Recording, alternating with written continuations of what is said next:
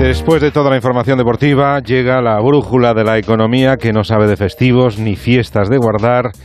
Pero antes repaso a los puntos cardinales en la crónica de actualidad.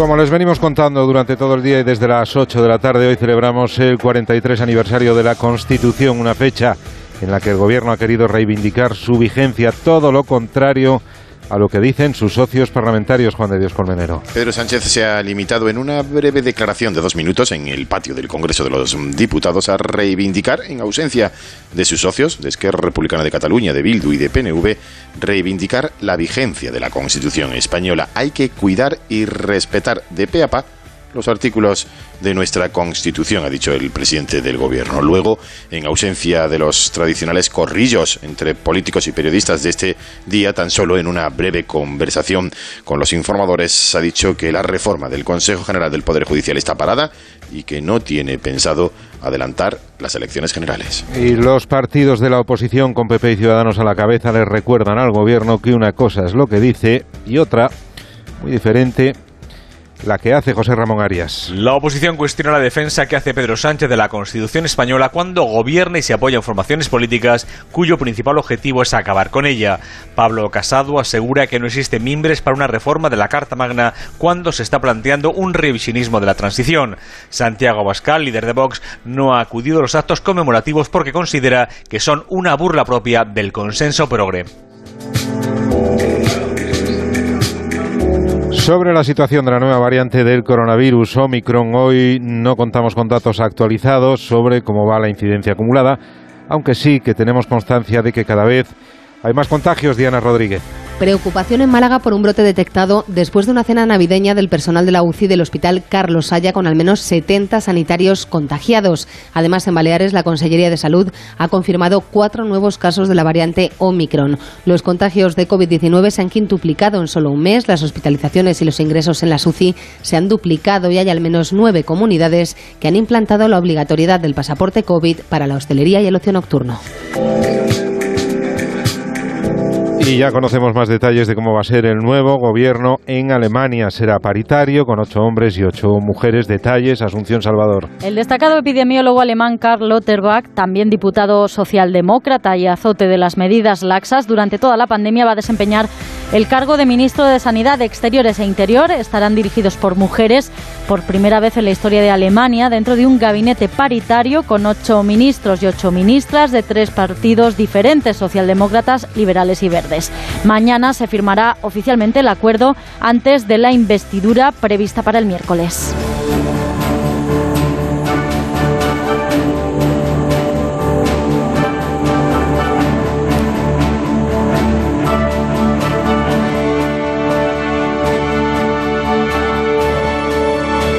Y en la brújula llega la hora de hablar de economía. Para ello contamos hoy con el profesor Rodríguez Brown. Carlos, buenas noches. Buenas noches, José Miguel, a pesar del gobierno. Y está con nosotros también eh, aquí mmm, presente en el estudio y no sabe lo que se pierde, profesor Pablo Rodríguez Suárez. Pablo, buenas noches. ¿Qué tal? Muy buenas noches. No sabe lo que se pierde, profesor, porque usted sabe. ¿Por sí, qué? Porque es un hombre informado. Usted sabe que Pablo, siempre que viene, pues tiene el- Uy, el, el o- gracioso, obsequios. el gracioso Ah. detalle, el amable Sí. detalle de traernos pues un, un delicatessen. Pero qué barbaridad lo que, que, me estoy que viniendo de Bruselas, pues eh, Ah, eh, suele ser Claro, claro. chocolate. Chocolate. Qué maravilla. qué Pero es que esta vez, sabiendo que el eh, banquillo saltaba al campo de juego, Sí. ha tenido todavía una deferencia mayor al traernos el mejor de los chocolates que se puede encontrar en Bruselas. No. Sí, No, sí. Pablo, qué da los detalles. Pierre, bueno. Pierre Marcolini. Profesor, recuerde este nombre. Pierre Marcolini. No, eh, olvídese, profesor, de todas las milongas que le traigo a esta gente habitualmente y que disfrutan. Este, este es el. el Esta es la verdad, ¿no? Y que lo haya traído hoy, esto solo demuestra, y yo espero que los directivos de esta casa estén escuchando, que mi lealtad es institucional. Yo no sirvo nominalmente a los directores de este programa.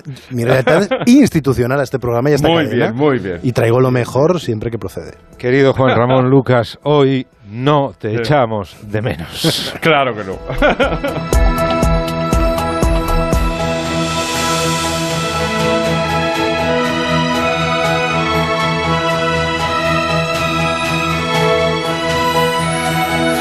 Sigue el rumbo de la brújula de Onda Cero con José Miguel Azpiroz. Mi casa. Aquí ocurre todo. Las peleas, las risas en la cocina. María, la gamer, qué cariñosa es. Y Quique, el eterno estudiante, es más responsable que yo. Y Antonio, a lo suyo en el despacho. Pero le da sentido a todo esto. Aquí cada uno a lo suyo, pero todos dentro de casa. Tu hogar, donde está todo lo que vale la pena proteger. Si para ti es importante, Securitas Direct. Infórmate en el 945 45 45. Imagina por un segundo que el 22 de diciembre te toca la lotería de Navidad. ¿Con quién te gustaría celebrarlo? ¿A mí? A mí con Angelines, que empezamos compartiendo pupitre en parvulitos y, y, y míranos, si acabamos de cumplir los 50. Si me toca, que me toque con ella. Compartimos la suerte, con quien compartimos la vida. 22 de diciembre, sorteo de Navidad. ¿Y a ti? ¿Con quién te gustaría celebrarlo? Loterías te recuerda que juegues con responsabilidad y solo si eres mayor de edad. Tu hogar, donde está todo lo que vale la pena proteger. Entonces, estando dentro de casa, puedo conectar la alarma. Claro. Por ejemplo, de noche podéis conectar solo el jardín y moveros tranquilamente por la casa, o también alguna zona dentro, lo que queráis. Con las cámaras del exterior y los sensores de las puertas se detecta cualquier cosa, y así nos anticipamos. Pero lo más importante es que si lo necesitas hay personas al otro lado. Nosotros estamos siempre ahí. Si para ti es importante, Securitas Direct. Infórmate en el 945 45 45. ¿A qué sabe tu Navidad? A besugo al horno.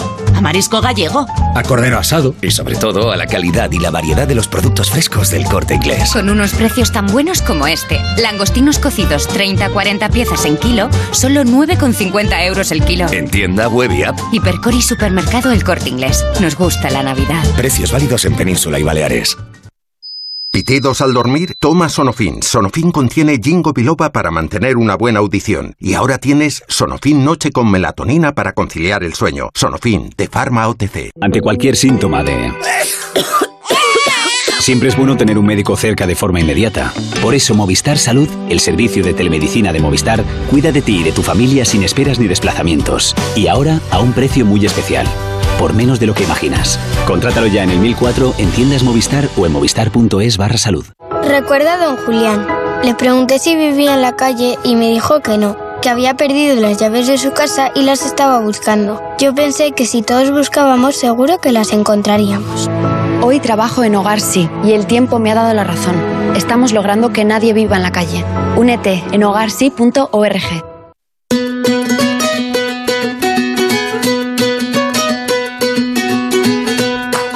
Tenemos un mensaje de OCU, la Organización de Consumidores y Usuarios, para hacer crecer nuestro patrimonio con OCU Inversiones. Es un mensaje para todos, pero sobre todo para quienes estén cansados de ver reducir su dinero por las comisiones del banco. Hazte socio y aprovecha la información independiente y los consejos de expertos de OCU Inversiones en el 900-813-604 o la web www.ocu.org barra inversiones.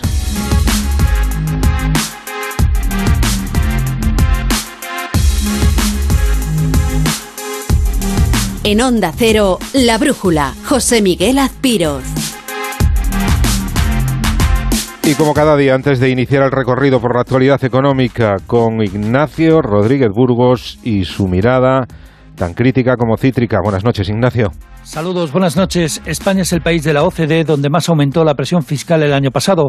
La razón está en la caída del PIB. La recaudación se mantuvo gracias a que buena parte de las rentas se apuntalaron con las ayudas públicas. Una de las claves de este comportamiento está en la figura de los ERTES. Los ingresos por el impuesto de la renta y por cotizaciones sociales aguantaron mejor que la recaudación por el impuesto de sociedades que se derrumbó, al igual que el negocio de las empresas. El caso es que España elevó su presión fiscal del 34,7 al 36,6%, un 1,9% de crecimiento, el mayor aumento de la OCDE por delante de Islandia o de México. Esto fue el año pasado. En este ejercicio, como reconoce el propio Ministerio de Hacienda en los datos de ejecución presupuestaria, los ingresos aumentaron aún más, sin haber tocado los tipos impositivos. Y lo hace por dos causas, la recuperación económica frente a la parálisis del 2020 y gracias sobre todo a la inflación. Una inflación del 5,6% es un chorreo de dinero para las arcas fiscales, en especial en los impuestos especiales y en el IVA, tributos vinculados a los precios. A más inflación, más recaudación. El encarecimiento de la energía, a pesar de la rebaja del IVA en el recibo de la luz, es una muestra de ello. El coste de la electricidad en el mercado mayorista se ha duplicado hoy con respecto a ayer y ha superado los 209 euros de media el megavatio. Hacienda recauda más también por los carburantes, de nuevo en zonas de máximos. Y esto enrarece la negociación entre los transportistas y el gobierno. Lo que se abarata es el Bitcoin, que pierde casi un 20% de valor desde el pasado viernes, mientras la plataforma de negociación de criptomonedas Bitmart reconoce que ha sido víctima de un ataque cibernético con el que le han sustraído unos 150 millones de dólares.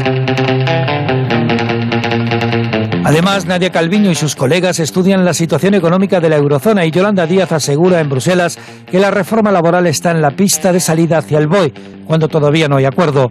Mientras se disparan los concursos de acreedores incluso entre las empresas que lograron apoyo público del ICO. La patronal del automóvil europea alerta de la pérdida de medio millón de empleos si desaparecen los motores de combustión, como está previsto, de aquí al 2035 y todo esto cuando la bolsa coge carrerilla y se revaloriza más del 2%.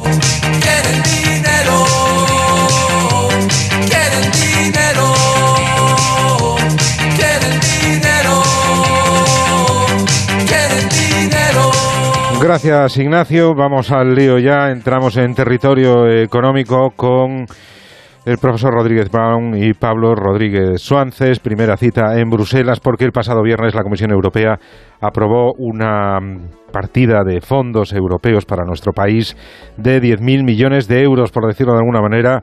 Eh, los preaprobó porque si queremos que nos lleguen hace falta que todos los países de la Unión den finalmente su visto bueno. Y en ese se está hoy Nadia Calviño en Bruselas intentando convencer a sus colegas para que nos den también ese, ese aprobado, aunque en principio, eh, Jacobo de Regollo, buenas noches, pues no, no debería ser muy difícil, ¿no? Bueno, dice Nadia Calviño, si te refieres a lo de la reforma laboral, que se va a trabajar ahora en el Eurogrupo y se hará mañana en el ECOFIN para que se llegue lo antes posible a un acuerdo que permita la llegada del dinero. Esto en el primer tramo, que se aprobaron los 10.000 millones de euros. No ha dicho que se vaya a conseguir antes de fin de año. Ojo, lo que le hemos escuchado es solo que se va a intentar, que se va a intentar que llegue ese dinero lo antes posible. Además, la vicepresidenta ha dado hoy una noticia positiva, en su opinión, la escuchamos. Quiero anunciarles que vamos a prescindir de la última emisión de deuda pública de bonos correspondiente a este año, con lo que la emisión de deuda neta del Reino de España durante 2021 se quedaría en 75.000 millones de euros. Esto supone un 25% menos de lo que habíamos previsto al inicio del año lo que quiere decir que estamos siendo prudentes fiscalmente, dice, una forma de responder también al comisario de Asuntos Económicos cuando pedía algo más tarde, ya lo había dicho antes, de todas formas, prudencia fiscal a países como el nuestro en estos tiempos de recuperación con sustos.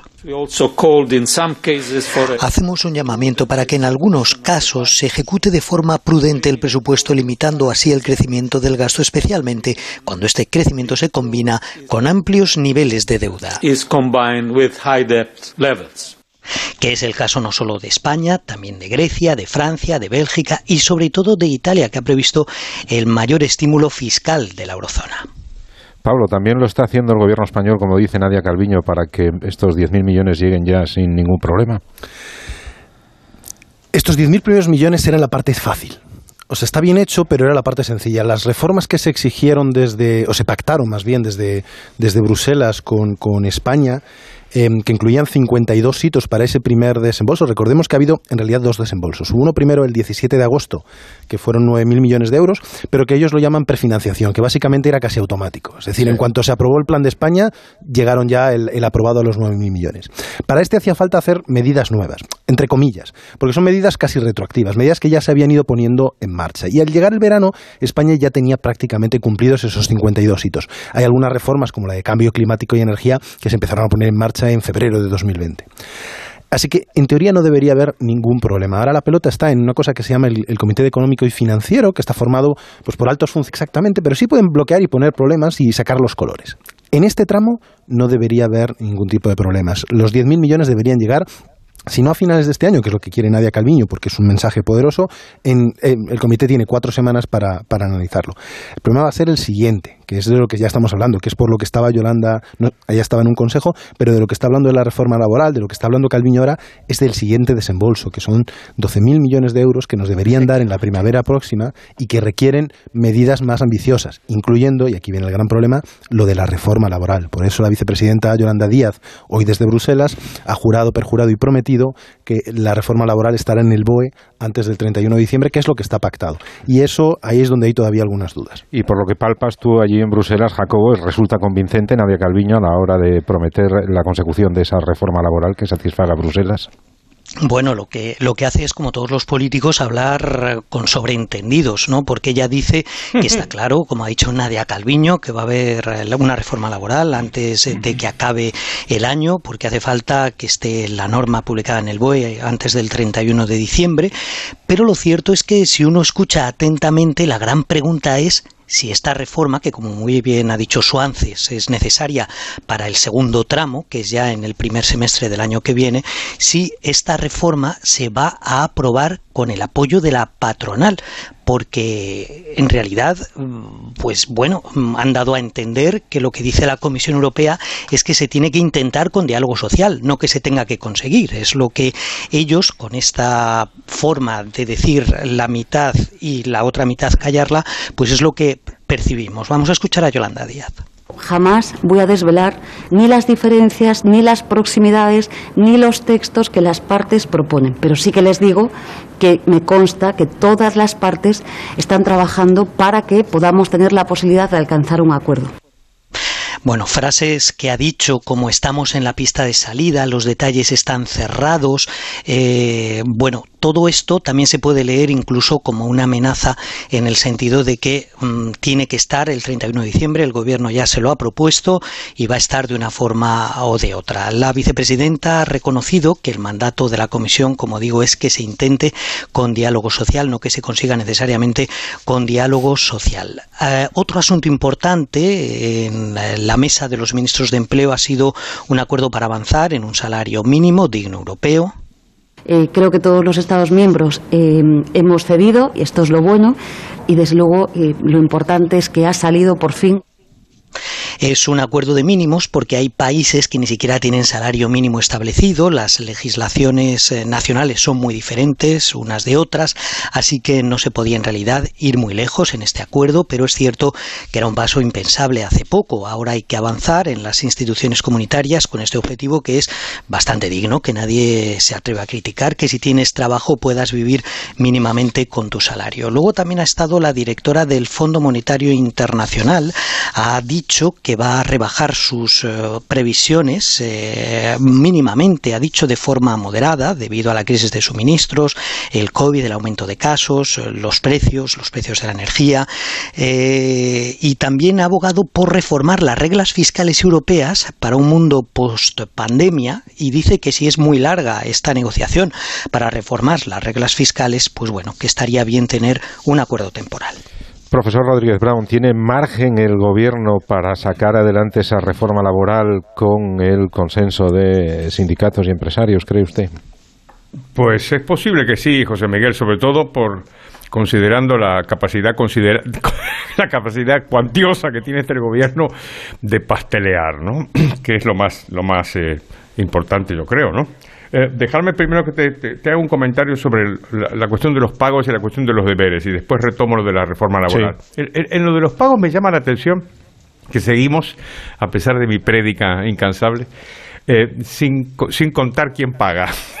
sin contar quién paga todo esto de las, de las ayudas europeas. Se está desvinculando el dinero europeo de los impuestos y de la deuda que son las dos fuentes que nutren este dinero. Este dinero no sale de la nada, este dinero sale de los contribuyentes europeos, españoles incluidos, y de la deuda, que es la novedad de los, de los últimos tiempos. Pero en fin, eh, por pedir eh, claridad que no quede. La cuestión de los deberes, este gobierno es que está encantado de hacer los deberes. Aquí hay una pequeña trampa. Algo de esto me parece que apuntó eh, Ignacio Rodríguez Burgos. Claro, si ahora dice que no es necesario, la ministra Calveño. Que, no es necesario aumentar la deuda pública, entre otras cosas, es porque aumentando la recaudación que es precisamente lo que nos contaba eh, lo que nos contaba Ignacio.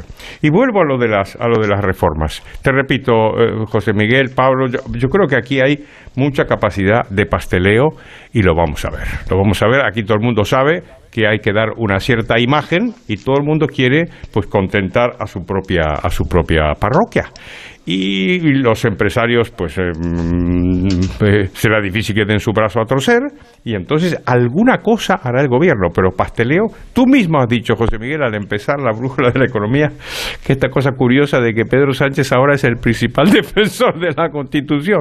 Bueno pues una persona así mm, yo no descartaría su capacidad de pastelear también en la reforma laboral. En Bruselas aceptaría Jacobo una reforma laboral sin el consenso de los empresarios españoles no es lo que se quiere y, es, está por ver, pero mm, de momento el gobierno ha dejado, cuando se le ha preguntado, pero va a estar el 31 de diciembre con el acuerdo de, la patronal.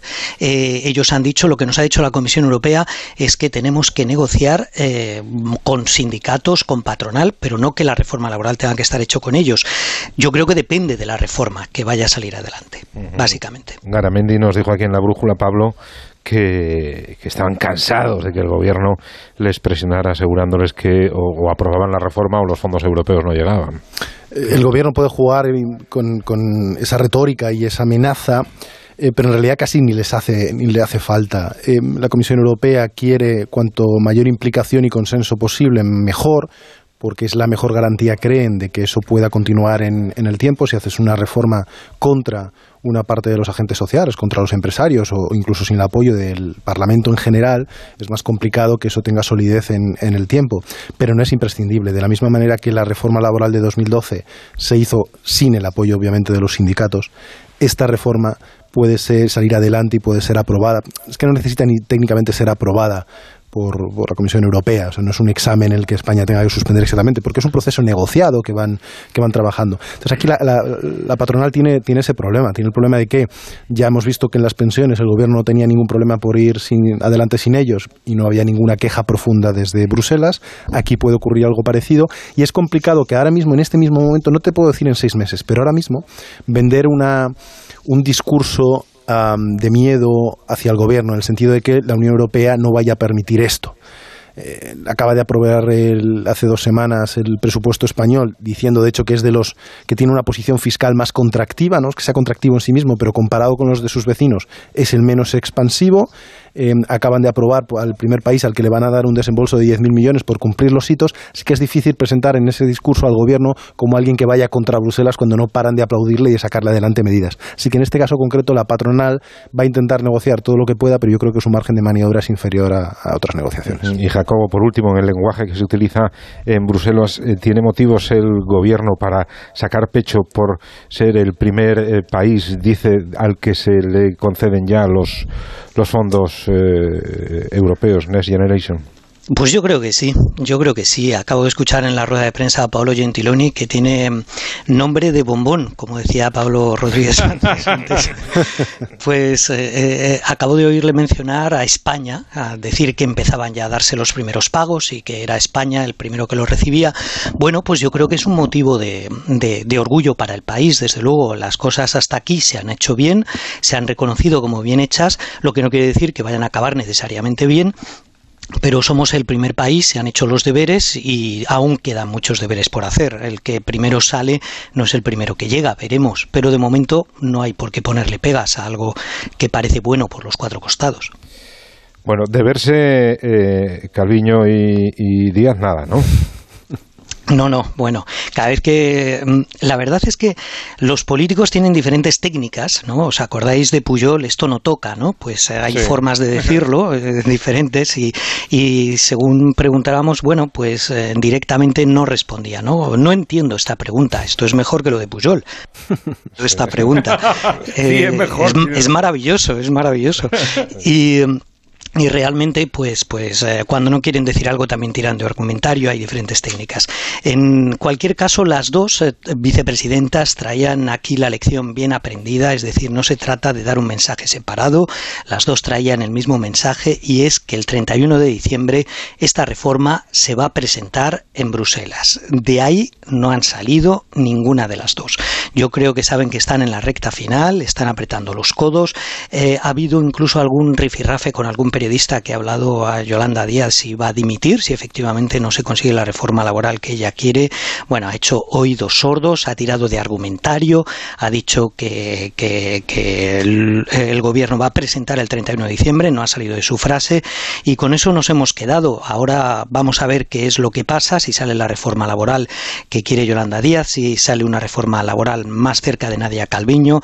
Yo creo que esto a los politólogos les va a encantar, pero ellas aquí sabían perfectamente cuál era su labor, han sido muy profesionales, como son los políticos ahora que no cambian el discurso y no han abierto ninguna grieta. Pablo.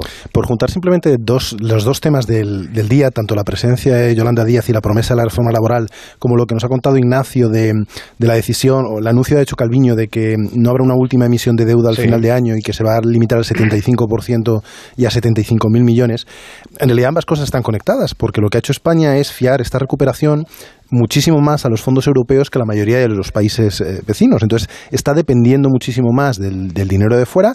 Esta emisión de, o sea, estos fondos europeos, eh, pese a que lo paguen todos los contribuyentes europeos, como decía el profesor, no van a computar para la deuda pública española ni para el déficit. Así que el hecho de que España ya haya recibido 19.000 millones y que pueda recibir 12.000 millones más, sirve para que no tenga que endeudarse ella misma.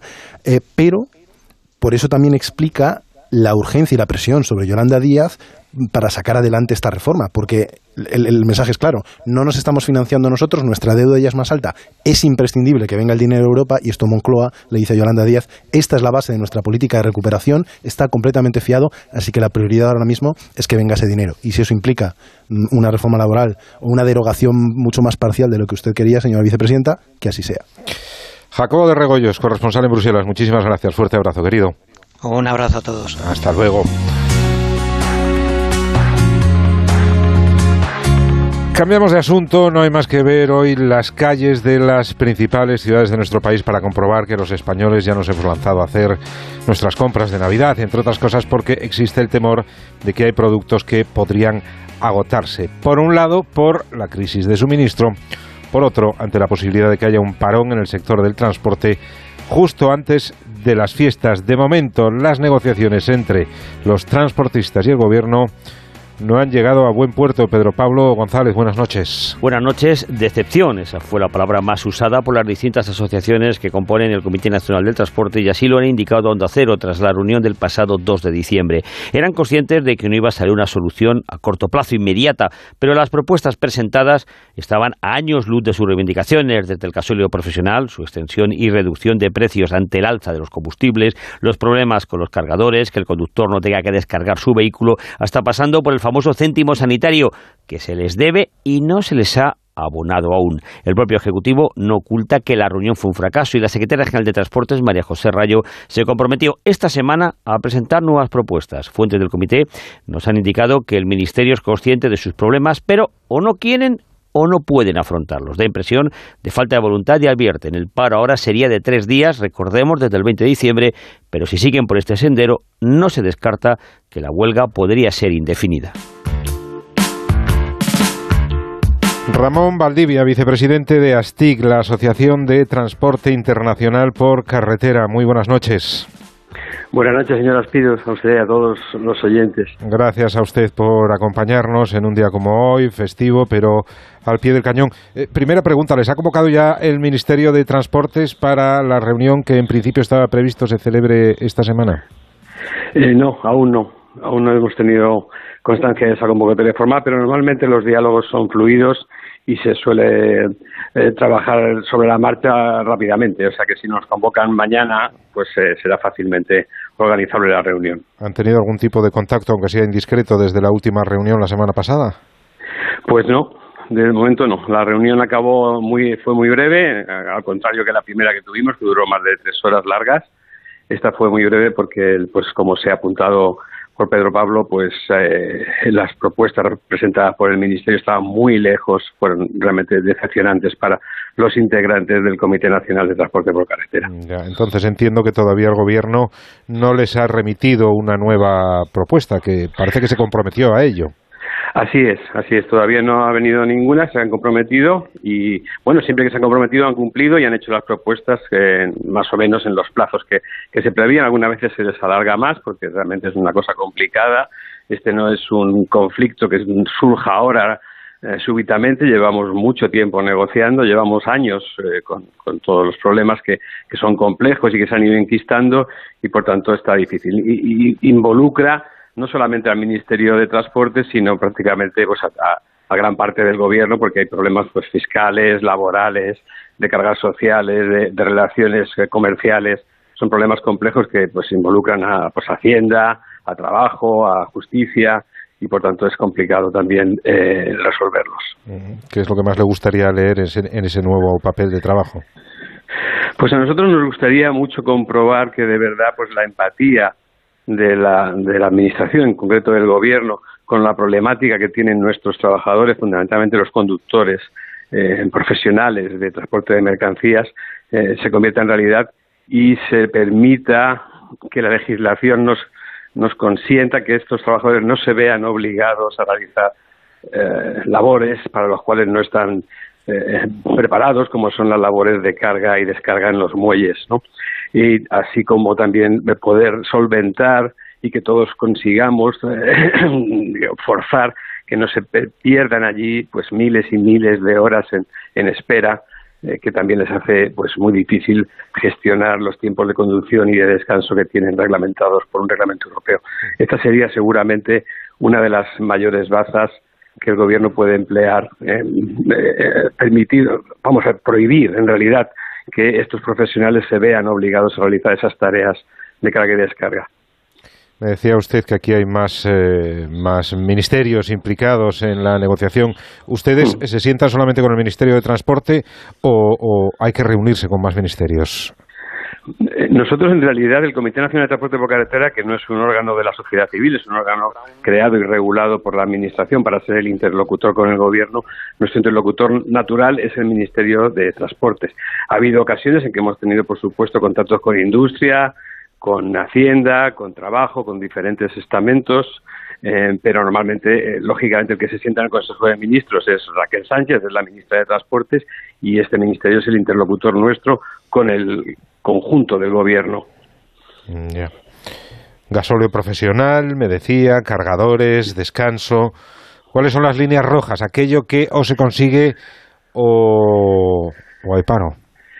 Pues en realidad es, es una necesidad de, que la regulación equilibre el terreno de juego y permita que las empresas de transporte por carretera, sin las cuales pues todo esto que hemos estado oyendo de los fondos y de la recuperación económica es agua de borrajas porque sin el transporte por carretera no funciona ni la industria, ni el comercio, ni las exportaciones.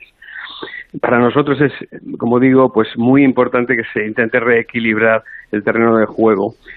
Si se eliminan el gasóleo profesional o se suben los impuestos o, o las, los costes a los cuales una empresa de transportes no puede eh, hacer nada, como puede ser, por ejemplo, este, este impuesto que estábamos diciendo, eh, no, no, importaría demasiado si fuese posible repercutirlo en los precios que los transportistas hacen a quien demanda sus servicios, ¿no? la sociedad en general, pero los cargadores en particular.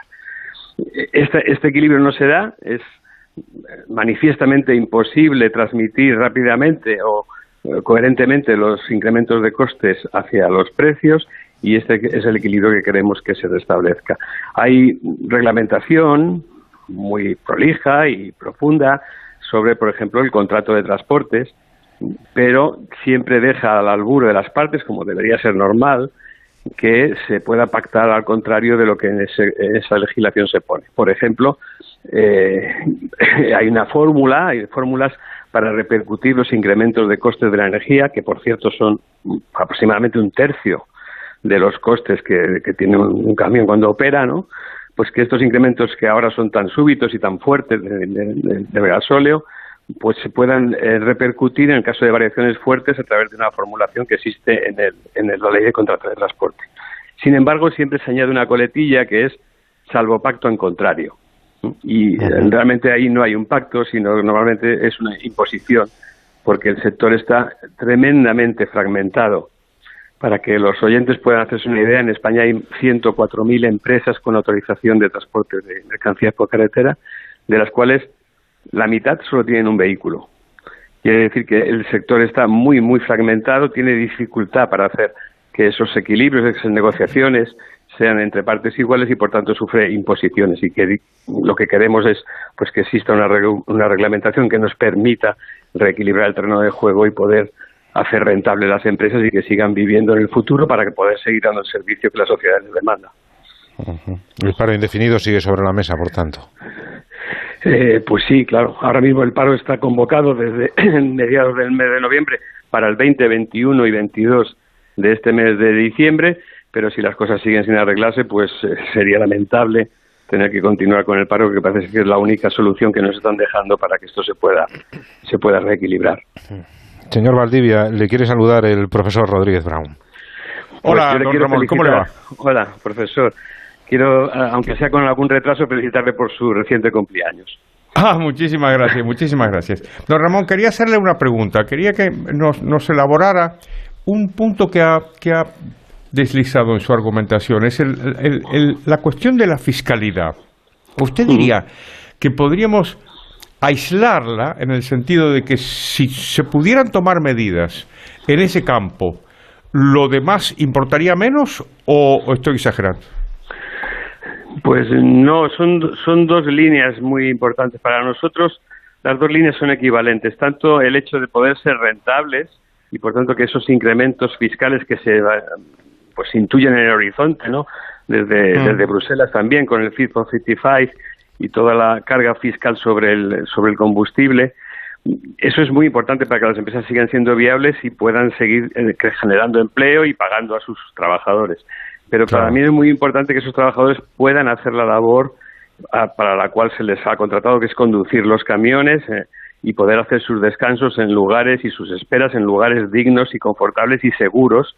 Y por tanto ambas cosas son el, cuidado de los trabajadores y, el, y la rentabilidad de las empresas son las dos líneas que necesitamos eh, mantener vivas para poder seguir haciendo esta labor. Hay que señalar, por ejemplo, que en nuestro sector solamente uno de cada cuatro conductores profesionales tiene menos de 50 años. Más allá de mm. que a 10 años vista nos podemos quedar sin conductores profesionales porque no hay vocaciones nuevas que vengan, es que también el trabajo eh, penoso para las personas que pasamos ya de cierta edad de tener que estar cargando y descargando los camiones en lugares y, con medios para los cuales no estamos entrenados, pues habría que, que pensar en eliminarlo.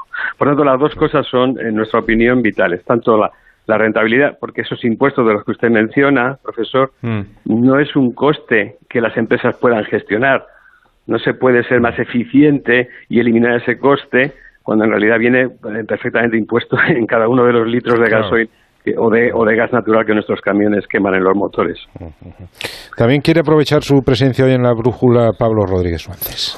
Sí, gracias. Quería hacer una pregunta porque da la sensación de que ustedes tienen una posición de fuerza en el sentido de que este es un invierno muy complicado para el gobierno, con, con la pandemia, con la inestabilidad dentro del propio gobierno de coalición, con los precios de la energía. O sea que deberían tener una, una posición de fuerza para que el gobierno tenga muchos incentivos para darles a ustedes un, un acuerdo beneficioso que no fastidie unas navidades porque nada podía ser peor para ellos eh, o para todos los españoles en este caso que cierto desabastecimiento justo antes de las fiestas. Pero simultáneamente las reclamaciones que ustedes hacen son muy complicadas. No es una negociación por un solo elemento que se puede hacer con un solo ministerio, sino que, como usted ha contado, abarca muchos temas diferentes. Entonces, eso para ustedes, digamos, que tiene que ser más difícil porque es, es una negociación muy ambiciosa, pero por el lado del optimismo quizás nos da a entender que cuando hay tantas cosas sobre la mesa sea más fácil llegar a un acuerdo. Concesiones por ambas partes, pero no. Entonces, ¿en qué momento estamos? ¿Debemos, ¿Ustedes están preparados, digamos, para aprovechar esa posición de fuerza o están abiertos a un, a un entendimiento en ese complejo puzzle? Bueno, es una posición de fuerza en realidad que viene derivada de que la actividad del transporte por carretera es esencial, ¿no? Lo hemos comprobado el año pasado cuando, cuando todos estuvimos encerrados en casa y nuestros conductores tuvieron que seguir en ruta, ¿no? Para que no hubiera desabastecimiento. Esa posición de fuerza en realidad mm, no la queremos emplear. Nosotros nos dedicamos a dar un servicio, somos eh, empresas que están siempre enfocadas en, en, en atender las demandas de sus, de sus clientes pero no ha llegado, no ha habido otro remedio que convocarlo porque era la única manera de ver que durante años que llevamos de negociación no se llega a ninguna concreción. ¿no? Eh, la posición de fuerza, mm, yo no me gustaría llamarla así, es una simple llamada de atención. Es verdad que es muy complejo, pero que yo creo que todo el mundo, en todo eh, el gobierno en pleno, debe ser consciente de que no se debe llegar a esta situación como, como la economía demanda. Es decir, si nosotros, si se paran los camiones, pues se va a parar casi todo y ya no es solamente el desabastecimiento que visualmente los, consumidores puedan encontrar en las estanterías de los lineales o en las gasolineras cuando no haya combustible, sino es, en realidad reconocer que este es un sector que está dando empleo a cientos mil personas y que debe ser atendido. Eh, esta es la situación. No, no, no, es que estemos echando un pulso al gobierno, ni mucho menos, ni tiene ninguna connotación política. Como les decía, pues estamos interesados en que nuestros trabajadores hagan lo mejor posible su trabajo y sean tratados dignamente y que las empresas tengan la rentabilidad adecuada para seguir viviendo. En número así grueso, una empresa de transportes eh, está rozando normalmente el año en un 1% de rentabilidad sobre sus ventas como comprenderá, tres días de paro. Son más del 1% de los días de, laborables del año. Y por tanto sería verdaderamente pues muy dañino también para las economías de, cada una de las empresas. O sea, llegar a esta situación realmente nos es una, una fuerza que se ha hecho a nosotros, una, una forzatura enorme que se ha hecho sobre nosotros porque ya no tenemos otra solución que llamar la atención sobre la necesidad de reequilibrar el terreno de juego eh, para que podamos eh, pues seguir manteniendo la rentabilidad mínima pero rentable de nuestras empresas para seguir eh, dando el servicio en el futuro. Ramón Valdivia, vicepresidente de ASTIC, la Asociación de Transporte Internacional por Carretera. Le agradezco mucho que haya estado con nosotros en la brújula esta noche y le deseo toda la suerte en esta negociación que tienen por delante por su bien y por el bien de todos. Y por el de todos, exactamente. Muchas gracias también por dar voz a este sector. Un abrazo muy fuerte. Hasta luego. Bueno, profesor Pablo. Mm, ¿Vislumbráis posibilidad de acuerdo? ¿Hay margen para evitar eh, el peor de los escenarios? Es complicado decir, no lo sé, que no sé qué, no sé. Según nos contaba don Ramón, parecía que algo, alguna esperanza, alguna esperanza tiene, ¿no? Y, y, el gobierno yo creo que se puede ver presionado también. No lo sé. Yo tengo una capacidad nula para predecir el futuro y no he ganado una apuesta en mi vida, pero los incentivos para que todos se pongan de acuerdo son muy altos. El gobierno tiene unos incentivos altísimos para no meterse en un lío de esas características justo antes de Navidades con el caldo de de, la presión que tiene ahora mismo, pero los transportistas no solo por su propio interés, sino porque la complejidad de sus demandas hace que sea prácticamente imposible que se salgan con todo a la vez. Yo creo que están aprovechando esa posición de fuerza y este momento para poner encima de la mesa, pero cuando haces una cosa tan arriesgada, pues puedes aspirar a lo mejor a llevarte uno, dos o tres de los elementos, pero no es más. Así que los incentivos para un acuerdo yo creo que son, que son altos. O sea que con la falta de acuerdo todos saldrían perdiendo, con acuerdo por lo menos no perderían tanto ninguna de las dos partes. Bueno, confiemos que se imponga el sentido común.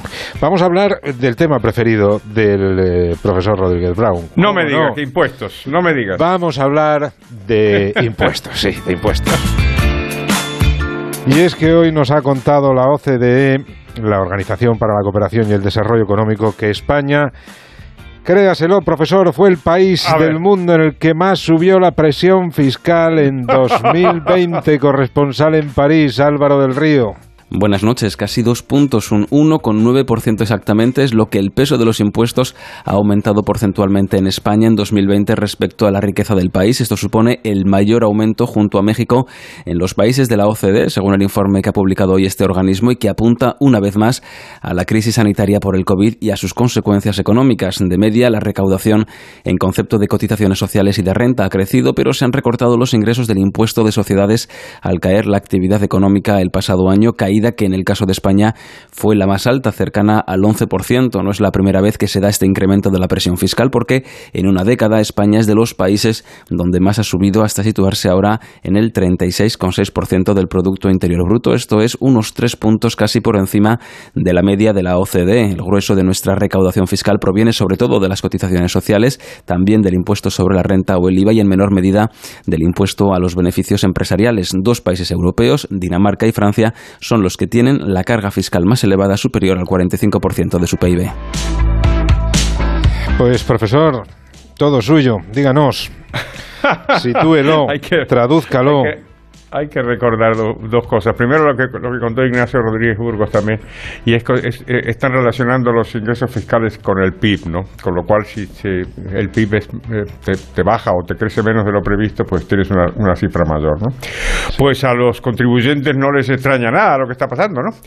la, la única derivación que a mí me, me, divierte señalar en este, en este momento, pues es una jornada festiva, tampoco vamos a amargarle la vida a la gente. Yo diría que habría que estudiar qué relación tiene todo esto con la política, José Miguel, y con, y con, y con las expectativas de voto de los diferentes partidos, porque yo noto que en los últimos tiempos hay una preocupación muy considerable por parte de los gobernantes de decir que ellos no suben los impuestos y que si se lo suben, lo suben poco y si se lo suben poco solamente a los ricos. Y yo creo que esto tiene que ver con lo que llamamos en economía la sensibilidad fiscal, ¿no? que los, los gobiernos hacen todo lo posible para que la gente no, no, no perciba la presión fiscal que efectivamente paga, hace todo lo posible, eh, pero al final la gente se da cuenta y cuando se da cuenta es posible que se resista y si se resiste es posible que vote de manera distinta. Y por eso vamos a prestarle mucha atención a eso y ya lo dejamos porque es un día festivo y además debe haber canciones económicas pronto, ¿no? no, sí, sí, están por llegar, pero me interesa conocer la opinión de de Pablo en este, en este punto, porque el argumento eh, reiterado que escuchamos es, de alguna forma, hay que pagar los servicios sociales que tenemos, ¿no? Sí. Yo, aunque, aunque sea un poco cliché y sin entrar en el fondo del argumento, es verdad Em, que esto es un ratio estadístico. Y la caída de la economía española en 2020 fue la más grande de toda Europa, cayó casi un 11%. así que no es tan extraño que el ratio en este sentido haya que, ha hecho que la presión fiscal en España em, se haya disparado más que, más que en otros países. Ya lo sabíamos, no es un, número nuevo. La Eurostat en octubre dijo, dio unas cantidades eh, muy similares. A lo mejor esto pone en perspectiva más en tamaño global.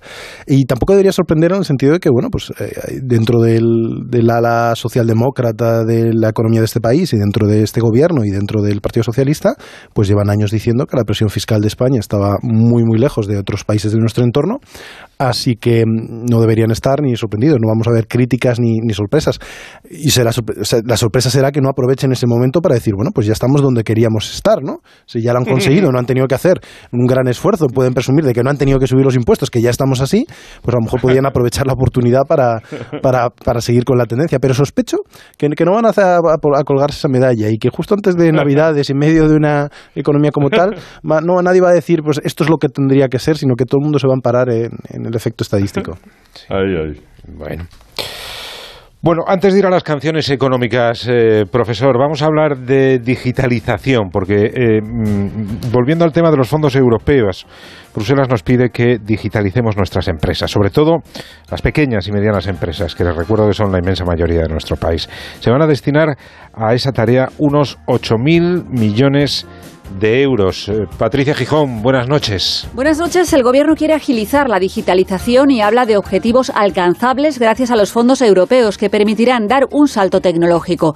Entre ellos, el aumento de la conectividad, la inteligencia artificial y las redes, según explica Roberto Sánchez, secretario de Estado de Telecomunicaciones. Y es extender la conectividad de alta capacidad al menos 100 megabits por segundo, decimos, para el 100% de la población independientemente del lugar del territorio en el que se encuentre. El segundo gran objetivo es el desarrollo de la tecnología 5G y el tercero es impulsar la, la industria audiovisual en España. De momento, el despliegue de la Agenda España Digital 2025 va a buen ritmo. La ministra de Economía, Nadia Calviño, apunta a inversiones de hasta 8.000 millones de euros. La inversión del Estado en el ámbito de la digitalización en el periodo 2021-2022 multiplicará casi por nueve la inversión en digitalización del periodo 2019-2020, eh, lo cual refleja el impulso que queremos dar, el verdadero salto tecnológico que queremos dar en estos años con un impacto a medio plazo. Pero este impulso no corresponde solo al Ministerio de Economía, es transversal y afecta a todas las administraciones. Alberto Martínez de Redes.es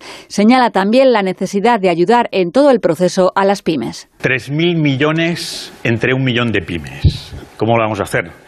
Entre todos. Yo siempre digo, el sector público centra y entre todos a marcar gol. Es decir, esto no es solo un problema del sector público. Necesitamos al sector privado para que nos traiga las pymes y las pymes pidan las ayudas y se las podamos dar. Pero esa colaboración público-privada no acaba de arrancar, según explicaba esta semana Juan Molas, presidente de la Mesa del Turismo. Entonces, mm, bueno, hay poca eh, conexión público-privada y sobre todo hay poca relación desde un punto de vista de realmente encarar los problemas como son. Toda una transformación en la que también toca reforzar la ciberseguridad, empezando por el puesto de trabajo, que es el eslabón más expuesto de la cadena.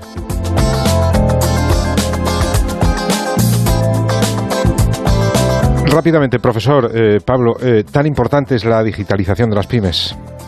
Absolutamente, yo creo que es la parte esencial de la modernización de la economía. Nos sentamos siempre en las cosas más grandes, en las infraestructuras, en las cuestiones más importantes, eh, más, más llamativas, pero la digitalización de la justicia y la transformación digital de las, de las pymes, que como bien has dicho es el grueso de nuestra economía, es la parte esencial, porque ya no están compitiendo contra su, con vecinos de calle, sino están compitiendo a nivel eh, de, de distrito, de ciudad, de comunidad o, de país. O sea, yo creo que es la tarea más que pendiente y ojalá seamos capaces de llevarla adelante. Pues ello estamos ahora. Lo que toca son... Canciones económicas. Canciones económicas. Arránquese, Pues hoy, profesor. Fíjate, fíjate, querido José Miguel, querido Pablo, hoy es un día festivo, debe haber, debe haber niños, estudiantes incluso escuchándonos. Así que vamos a escuchar una canción infantil, Pincha Gómez. Había una vez una vaca en la quebrada de una. Como era muy vieja, muy vieja, estaba sorda de una oreja. Y a pesar de que ya era abuela, un día quiso ir a la escuela. Pues sí, señores, La vaca estudiosa. Es una canción de una artista argentina maravillosa que se llamó María Elena Walsh y que yo seguía mucho cuando era joven en Buenos Aires y que gracias a Dios su, su talento y su fama se extendió por muchos países, incluida España. Y esta versión es de una artista española, es de Rosa León, claro. que cantó varias canciones de, de esta, de esta maravillosa mujer. Eh, eh, esta maravillosa mujer argentina. Bueno, pues ¿de qué va esto? Pues de eso, va de una vaca que quiere estudiar. Y es una canción infantil y tiene mucha gracia por todo lo que sucede cuando la vaca llega al aula, en fin, los estudiantes. Y en el medio de toda esta cosa, pues lanza algunos mensajes importantísimos para una noción económica fundamental, que es el capital humano. Es decir, no hay, no hay, no hay crecimiento, no hay prosperidad si no estudiamos, si no nos mejoramos, si no acumulamos y mejoramos nuestro capital humano. Y aquí se transmiten dos, dos ideas que tienen interés. Primero, que hay que re reconocer los méritos de la gente que se quiere, que quiere estudiar, aunque sea una vaca. Y lo otro, que tiene mucha importancia, eh, y sobre todo para nuestros estos tiempos en donde parece que la, la, cuestión del esfuerzo está como menos valorada, ¿no? Y parece que podemos aprobar cualquiera y aprobar sin esfuerzo, en fin, toda esta tontería que estamos viendo en los últimos tiempos. Pues esta canción lo que valora es precisamente el esfuerzo. Y entonces, claro, claro que hay que esforzarse y claro que no hay que distraerse. En este caso, pues resulta de lo más gracioso, porque claro, la, la vaca en, la escuela provoca tal desconcierto, como dice la canción, el bochinche aumentaba y en la escuela nadie estudiaba, claro. Y entonces lo que pasa es que como nadie, como nadie estuvo, como nadie estudiaba en ese, en esa escuela de de Humahuaca, que es un sitio en el norte de la Argentina, termina la canción diciendo, en ese pueblo la única sabia fue la vaca. Entonces yo casi mejor podemos quedar con, el, con la enseñanza de que tenemos que esforzarnos todos y estudiar y salir adelante.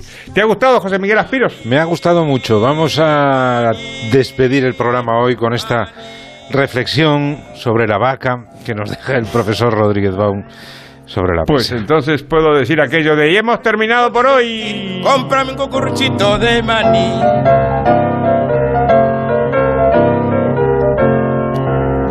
Maní. Maní. Maní. Maní. Cacerita, no te cuestes a dormir, sin comer un cucurucho de maní. de maní. La economía que entra mejor con música. Claro que sí. Ay, qué calentito y rico está, ya no se puede pedir más. Pues hasta que llega la brújula de, de, la economía de este lunes 6 de diciembre, que hemos dedicado a varios asuntos con la inestimable ayuda del profesor Rodríguez Brown, al que agradezco su presencia. Profesor, un abrazo como siempre. Un abrazo, liberales. Buenas noches. Buenas noches. Agradezco también la presencia en este estudio, su aroma y su espíritu a Pierre Marcolini, que nos ha tenido embriagados durante prácticamente esta hora. Huele a chocolate, no sabe lo que se ha perdido, profesor. Estoy seguro de eso. Cortesía del gran Pablo Rodríguez Suárez. Pablo, un abrazo. Muchas Muy gracias. buenas noches, gracias. Hasta pronto. Nosotros nos acercamos a las 10 de la noche. Ya saben que a esa hora comienza la tertulia en Onda Cero.